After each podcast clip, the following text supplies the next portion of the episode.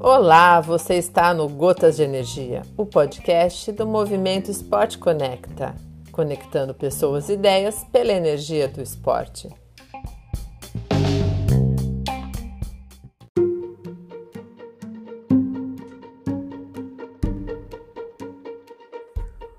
Olá, Movimento Esporte Conecta, sou Luciano Alves, estou aqui para poder compartilhar com vocês um pouco sobre a Spartarton 2021, né? Muitos me acompanharam aí durante um período longo de treinamentos, desde 2020 que eu estava me, me preparando, né, 100% aí focado para uma das provas mais importantes do mundo da ultramaratona, né? E para mim sempre foi um sonho, né, é, ir para essa prova e estabelecer uma marca boa, né? Que a minha meta não era só concluir a prova, era correr é, os 246 quilômetros abaixo de 25 horas. Isso não é fácil e por isso eu tinha tanta vontade, né? E eu continuo com essa vontade, não mudou nada. Mas durante o decorrer da prova foi tudo muito complicado para viajar, tive que ter uma liberação da embaixada aqui do Brasil, mas deu tudo certo, consegui embarcar. É, eu iria correr com a equipe de apoio, não deu para a equipe de apoio viajar comigo, tive que viajar sozinho, mas no começo da prova tive um pequeno acidente no percurso, né? Onde foi uma fatalidade, na verdade, assim, uma coisa muito simples e boba, né? Mas acontece com todos nós durante os 246 quilômetros, no início da prova, no quilômetro 44 é, por 45 tinha uma descida, né? E eu fui tirar uma tangente, né? Passar de um lado para o outro da pista, né? E eu acabei pisando numa pedra pequenininha, né? Eu estava numa velocidade um pouco mais rápido, né? Porque eu tinha acabado de parar para pegar uma água de coco e aí eu forcei um pouquinho para poder acompanhar, né? O Ivan que estava comigo e aí eu acabei escorregando e abri muito a minha passada. Quando eu abri muito a minha passada ali, eu bati com o joelho, né? Um no outro e acabei sentindo uma pequena fisgada no, na minha virilha. Mesmo assim, eu continuei, né? Do quilômetro 44 até o 55, só que aí esse incômodo foi aumentando. Aí eu resolvi parar para poder refletir qual seria a decisão que eu iria tomar. Né? Eu acabei optando, né? Por pre...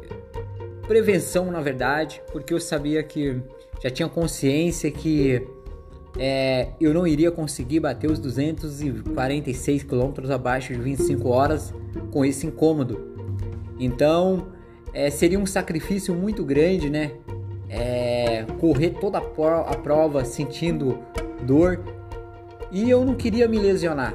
Eu sempre fui uma pessoa que defendi muito essa parte de é, lesão, eu nunca me lesionei, então eu resolvi tomar uma decisão que era a melhor decisão para mim naquele momento, que era preservar tanto o meu corpo quanto a minha mente, e eu tinha consciência que é, eu não queria é, gerar danos ao meu corpo.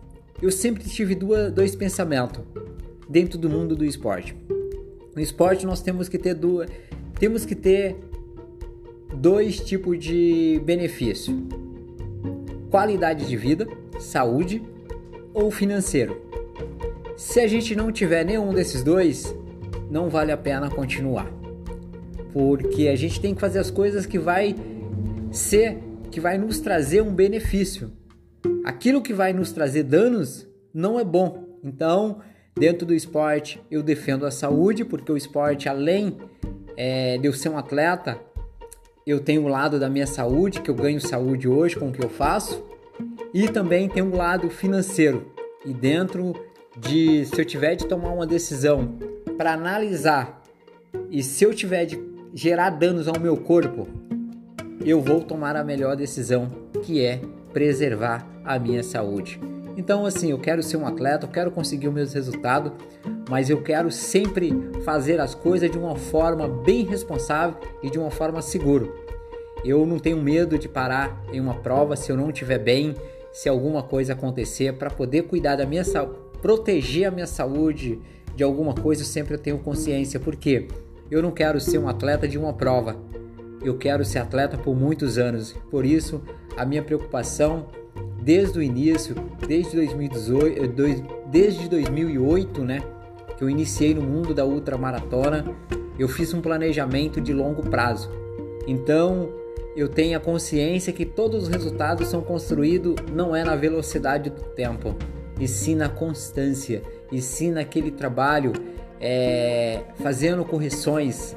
E eu tenho certeza que isso só me motivou mais é, eu não fiquei frustrado, eu sabia, tinha muito, tinha muito bem a noção, é, noção da decisão que eu estava tomando naquele momento e eu até agora, é, ter nesse exato momento, eu tenho certeza que eu tomei a melhor decisão.